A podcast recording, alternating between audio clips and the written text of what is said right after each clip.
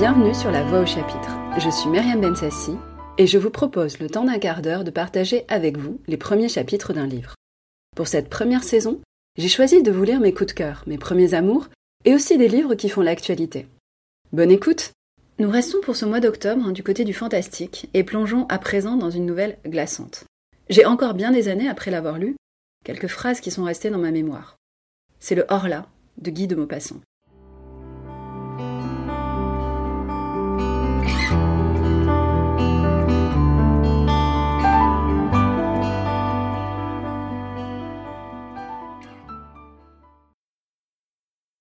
8 mai. Quelle journée admirable. J'ai passé toute la matinée étendue sur l'herbe, devant ma maison, sous l'énorme platane qui la couvre, l'abrite et l'ombrage tout entière.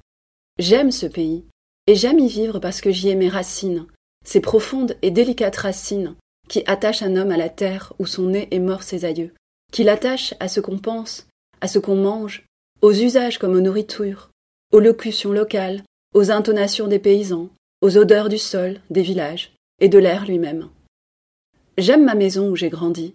De mes fenêtres, je vois la Seine qui coule, le long de mon jardin, derrière la route, presque chez moi, la grande et large Seine, qui va de Rouen au Havre, couverte de bateaux qui passent. À gauche, là-bas, Rouen, la vaste ville aux toits bleus, sous le peuple pointu des clochers gothiques.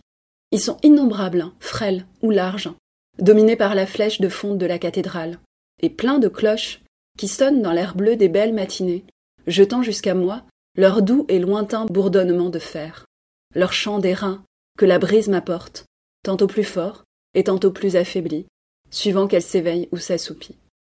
Comme il faisait bon ce matin. Vers onze heures, un long convoi de navires, traîné par un remorqueur, gros comme une mouche, et qui râlait de peine en vomissant une fumée épaisse, défila devant ma grille. Après deux goélettes anglaises, dont le pavillon rouge ondoyait sur le ciel, venait un superbe trois-mâts brésilien, tout blanc, admirablement propre et luisant. Je le saluai. Je ne sais pourquoi, tant ce navire me fit plaisir à voir. 15 mai. J'ai un peu de fièvre depuis quelques jours. Je me sens souffrant, ou plutôt, je me sens triste. D'où viennent ces influences mystérieuses qui changent en découragement notre bonheur et notre confiance en détresse? On dirait que l'air, l'air invisible, est plein d'inconnaissables puissances, dont nous subissons les voisinages mystérieux. Je m'éveille plein de gaieté, avec des envies de chanter dans la gorge. Pourquoi? Je descends le long de l'eau, et soudain, après une courte promenade, je rentre désolé comme si quelque malheur m'attendait chez moi. Pourquoi? Est-ce un frisson de froid qui, frôlant ma peau, a ébranlé mes nerfs et assombri mon âme? Est-ce la forme des nuages, ou la couleur du jour, la couleur des choses, si variable, qui, passant par mes yeux, a troublé ma pensée Sait-on Tout ce qui nous entoure, tout ce que nous voyons sans le regarder, tout ce que nous frôlons sans le connaître, tout ce que nous touchons sans le palper, tout ce que nous rencontrons sans le distinguer, a sur nous, sur nos organes, et par eux sur nos idées, sur notre cœur lui-même, des effets rapides, surprenants et inexplicables. Comme il est profond, ce mystère de l'invisible. Nous ne le pouvons sonder avec nos sens misérables, avec nos yeux qui ne savent apercevoir ni le trop petit, ni le trop grand, ni le trop près, ni le trop loin, ni les habitants d'une étoile, ni les habitants d'une goutte d'eau, avec nos oreilles qui nous trompent, car elles nous transmettent les vibrations de l'air en notes sonores. Elles sont des faits qui font ce miracle de changer en bruit ce mouvement, et par cette métamorphose donne naissance à la musique, qui rend chantante l'agitation muette de la nature. Avec notre odorat, plus faible que celui du chien, avec notre goût, qui peut à peine discerner l'âge d'un vin. Ah. Si nous avions d'autres organes, qui accompliraient en notre faveur d'autres miracles, que de choses nous pourrions découvrir encore autour de nous. 16 mai. Je suis malade, décidément. Je me portais si bien le mois dernier. J'ai la fièvre. Une fièvre atroce, ou plutôt un énervement fiévreux qui rend mon âme aussi souffrante que mon corps. J'ai sans cesse cette sensation affreuse d'un danger menaçant, cette appréhension d'un malheur qui vient ou de la mort qui approche, ce pressentiment qui est sans doute l'atteinte d'un mal encore inconnu, germant dans le sang et dans la chair. 18 mai. Je viens d'aller consulter un médecin, car je ne pouvais plus dormir. Il m'a trouvé le pouls rapide, l'œil dilaté, les nerfs vibrants, mais sans aucun symptôme alarmant. Je dois me soumettre aux douches et boire du bromure de potassium. 25 mai. Aucun changement. Mon état vraiment est bizarre. À mesure qu'approche le soir, une inquiétude incompréhensible m'envahit. Comme si la nuit cachait pour moi une menace terrible. Je dîne vite, puis j'essaie de lire, mais je ne comprends pas les mots. Je distingue à peine les lettres. Je marche alors dans mon salon, de long en large, sous l'oppression d'une crainte confuse et irrésistible, la crainte du sommeil et la crainte du lit. Vers dix heures, je monte dans ma chambre. À peine entré, je donne deux tours de clé et je pousse les verrous. J'ai peur. De quoi? Je ne redoutais rien jusqu'ici. J'ouvre mes armoires, je regarde sous mon lit, j'écoute. J'écoute. Quoi? Est-ce étrange qu'un simple malaise, un trouble de la circulation peut-être, l'irritation d'un filet nerveux, un peu de congestion, une toute petite perturbation dans le fonctionnement si imparfait et si délicat de notre machine vivante, puisse faire un mélancolique du plus joyeux des hommes et un poltron du plus brave Puis je me couche, et j'attends le sommeil comme on attendrait le bourreau. Je l'attends avec l'épouvante de sa venue, et mon cœur bat, et mes jambes frémissent, et tout mon corps tressaille dans la chaleur des draps, jusqu'au moment où je tombe tout à coup dans le repos, comme on tomberait pour s'y noyer, dans un gouffre d'eau stagnante. Je ne le sens pas venir comme autrefois.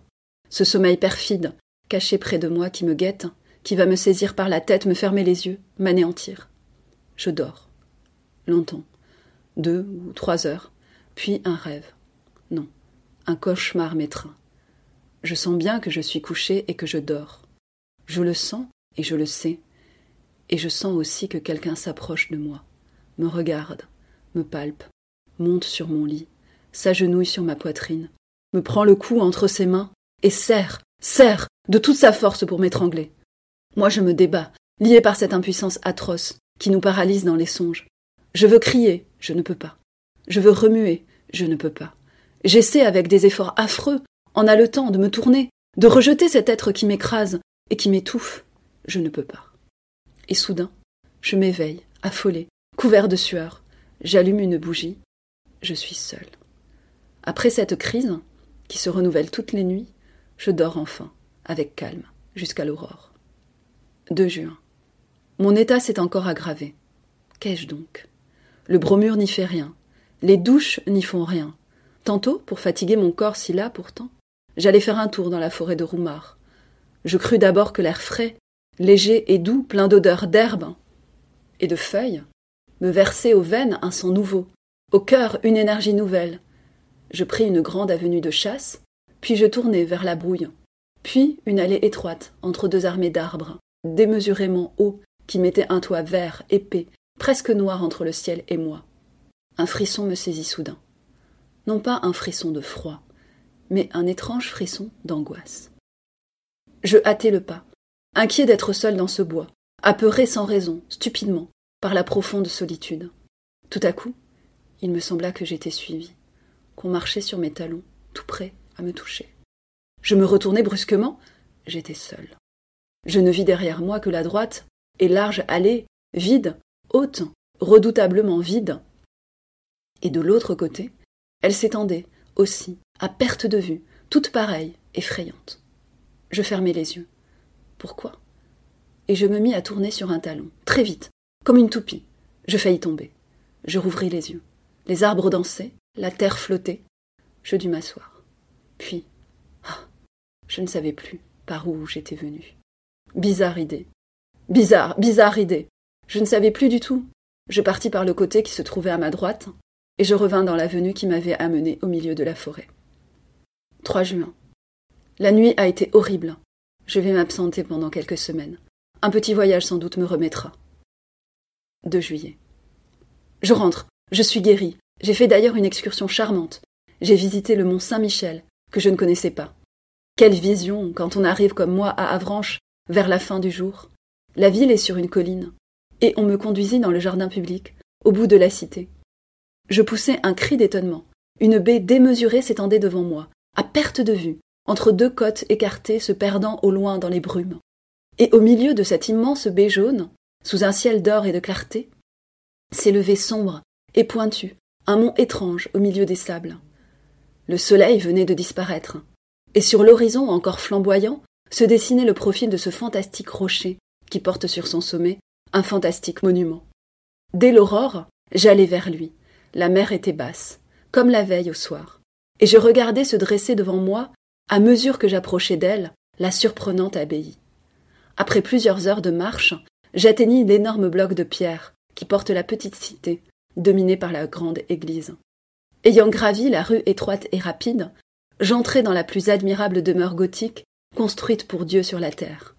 Vaste comme une ville, pleine de salles basses écrasées sous des voûtes et de hautes galeries que soutiennent de frêles colonnes.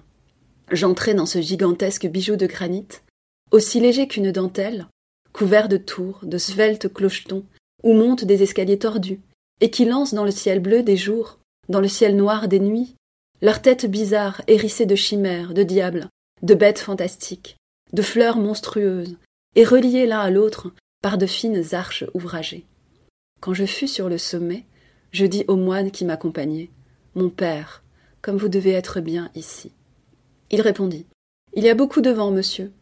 Et nous nous mîmes à causer, en regardant monter la mer, qui courait sur le sable et le couvrait d'une cuirasse d'acier. Et le moine me conta des histoires, toutes les vieilles histoires de ce lieu, des légendes, toujours des légendes. Une d'elles me frappa beaucoup. Les gens du pays, ceux du mont, prétendent qu'on entend parler la nuit dans les sables, puis qu'on entend bêler deux chèvres, l'une avec une voix forte, l'autre avec une voix faible.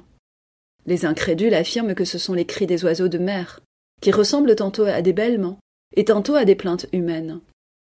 Mais les pêcheurs attardés jurent avoir rencontré, rôdant sur les dunes, entre deux marées, autour de la petite ville, jeté ainsi loin du monde, un vieux berger, dont on ne voit jamais la tête couverte de son manteau, et qui conduit, en marchant devant eux, un bouc à figure d'homme et une chèvre à figure de femme, tous deux avec de longs cheveux blancs et parlant sans cesse, se querellant dans une langue inconnue, puis cessant soudain de crier pour bêler de toute leur force. Je dis au moine Y croyez-vous? Il murmura Je ne sais pas. Je repris S'il existait sur la terre d'autres êtres que nous, comment ne les connaîtrions-nous point depuis longtemps? Comment ne les auriez-vous pas vus, vous? Comment ne les aurais-je pas vus, moi? Il répondit Est-ce que nous voyons la cent millième partie de ce qui existe? Tenez, Voici le vent qui est la plus grande force de la nature, qui renverse les hommes, abat les édifices, déracine les arbres, soulève la mer en montagne d'eau, détruit les falaises, et jette au brisant les grands navires, le vent qui tue, qui siffle, qui gémit, qui mugit. L'avez-vous vu? Pouvez-vous le voir? Il existe pourtant. Je me tue, devant ce simple raisonnement. Cet homme était un sage, ou peut-être un sot. Je n'aurais pu affirmer au juste mais je me tue. Ce qu'il disait là, je l'avais pensé souvent. 3 juillet. J'ai mal dormi. Certes, il y a ici une influence fiévreuse, car mon cocher souffre du même mal que moi. En rentrant hier, j'avais remarqué sa pâleur singulière. Je lui demandai Qu'est-ce que vous avez, Jean Je n'ai que je ne peux plus me reposer, monsieur. Ce sont mes nuits qui mangent mes jours. Depuis le départ de monsieur, cela me tient comme un sort. Les autres domestiques vont bien, cependant. Mais j'ai grand peur d'être repris, moi. 4 juillet. Décidément, je suis repris. Mes cauchemars anciens reviennent. Cette nuit, j'ai senti quelqu'un accroupi sur moi, et qui, sa bouche sur la mienne, buvait ma vie entre mes lèvres. Oui, il a puisé dans ma gorge, comme on aurait fait une sangsue. Puis, il s'est levé, repu, et moi je me suis réveillée, tellement meurtri, brisé, anéanti, que je ne pouvais plus remuer. Si cela continue encore quelques jours, je repartirai certainement. 5 juillet. Ai-je perdu la raison? Ce qui s'est passé, ce que j'ai vu la nuit dernière, est tellement étrange que ma tête s'égare quand j'y songe. Comme je le fais maintenant chaque soir, j'avais fermé ma porte à clé. Puis, ayant soif, je bus un demi-verre d'eau, et je remarquai par hasard que ma carafe était pleine jusqu'au bouchon de cristal. Je me couchai ensuite, et je tombai dans un de mes sommeils épouvantables, dont je fus tiré au bout de deux heures environ par une secousse plus affreuse encore. Figurez-vous, un homme qui dort, qu'on assassine, et qui se réveille avec un couteau dans le poumon, et qui râle couvert de sang, et qui ne peut plus respirer, et qui va mourir, et qui ne comprend pas. Voilà. Ayant enfin reconquis ma raison, j'eus soif de nouveau.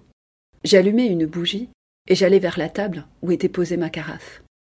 Je la soulevai en la penchant sur mon verre. Rien ne coula.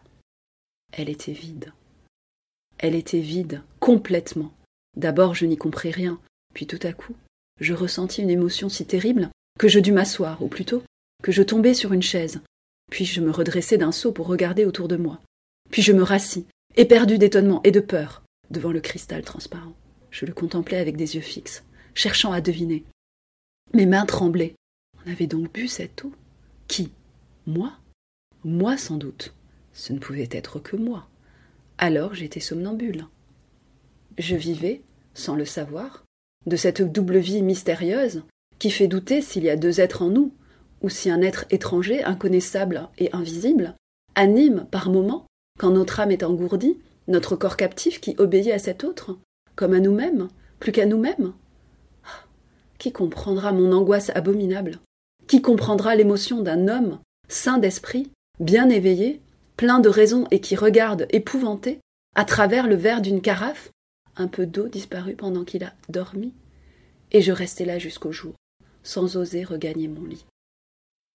6 juillet. Je deviens fou. On a encore bu toute ma carafe cette nuit, ou plutôt, je l'ai bu. Mais est-ce moi? Est-ce moi Qui serait-ce qui? Oh mon Dieu, je deviens fou. Qui me sauvera? Merci d'avoir partagé cette lecture. Je vous invite à poursuivre la lecture des nouvelles fantastiques de Maupassant, qui rivalisent à mon sens avec celles d'Edgar Poe. Je vous dis à bientôt pour de nouvelles lectures. C'était La Voix au chapitre, un podcast produit et réalisé par Myriam Bensassi. Si vous aimez le podcast, ajoutez une étoile, un commentaire, un like sur les plateformes d'écoute. Ça m'aidera beaucoup pour le faire connaître. Merci.